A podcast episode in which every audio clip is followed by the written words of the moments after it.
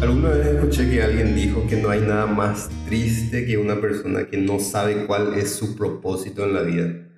Y mucha, mucha gente está en esta situación, en este mismo momento, ahora mismo, preguntándose cuál es el sentido de la vida, para qué está en este mundo.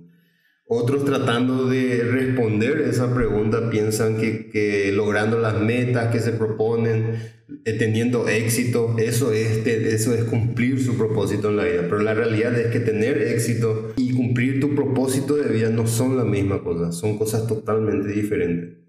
Y esta es una, una interrogante y un tema que ha sido tocado, que ha intrigado a toda la humanidad durante toda la historia. En una ocasión un conocido profesor de, la Universidad de Illinois escribió una carta a 250 de los más reconocidos filósofos, científicos, escritores y personas más intelectuales del mundo, preguntándoles cuál era el sentido de la vida. Algunos dieron la mejor respuesta, lo más inteligente que podían. Eh, otros fueron bien sinceros y sencillamente respondieron que no tenían ni la menor idea. De hecho, que por favor le, pidieron al profesor que si tenía la respuesta a esta interrogante, les haga saber cuál era. Alguien que encontró su propósito de vida fue Juan Knox.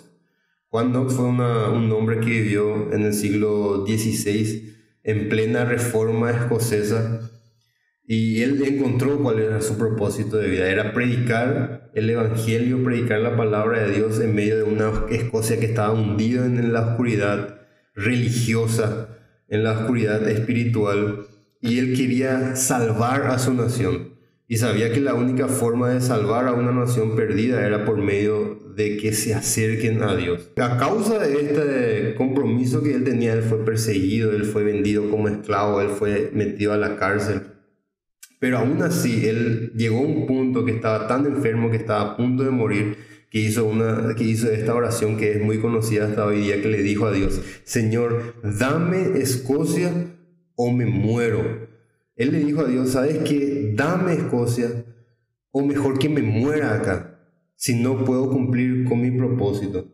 El compromiso inquebrantable de Knox por la predicación pura del Evangelio era una luz brillante en medio de un país que estaba en la oscuridad total y alejado de Dios hasta que se convirtió en uno de los reformadores más influyentes después de Lutero y de, Calvino, por darte una idea. Porque él entendió, descubrió su propósito, tanto así que prefería morir si no podía cumplir con eso para lo que había nacido. Podés ser exitoso en tu trabajo, en tus estudios, elegir a tu pareja, una buena familia, lo que sea. Pero mientras no encontrás tu propósito en la vida, vas a estar incompleto.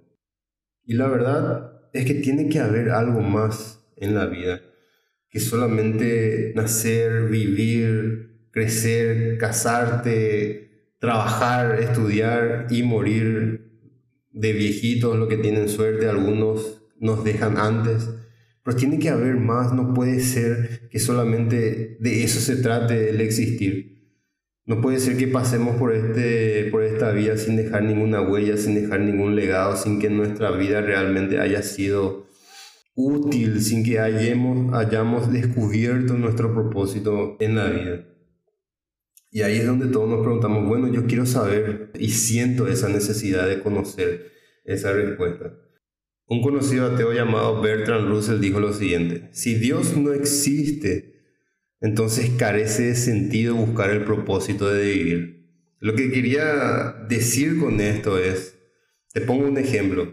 Si yo pongo en tus manos un invento que nunca antes vos habías visto, lo lógico es que no vas a saber para qué sirve, no vas a saber para qué funciona ni cómo funciona. Solamente el inventor, el creador de ese invento te va a poder hacer saber para qué sirve y cuál es, el propósito de ese invento.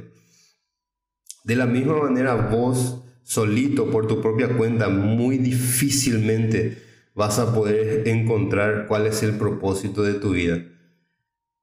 Solo tu creador va a poder aclararte esa gran duda. En Colosenses 1.16 dice que todo, todo fue creado por Él y para Él.